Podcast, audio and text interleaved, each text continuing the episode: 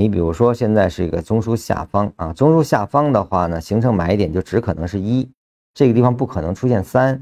那么当它这个地方形成二的话，也不代表的一定转折，因为它这个起不来的话啊，回头形成中枢，这就是一买之后它一旦进入盘整就要退出的原因。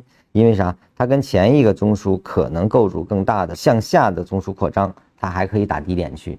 出鞋的时候呢，我们很愿意拿一或者二，因为什么呢？止损低嘛，啊，或者说性价比高啊。实际上你要关注的是，当它一旦横盘之后，它就有可能走成向下的中枢扩张，而后呢继续打离开段。所以禅师实际上呢，让大家避免啊做一二类的。啊，你只有它趋势奠定啊，出现三买的时候，这才是比较好的位置，因为它确定了这个向上是在运动和生长中。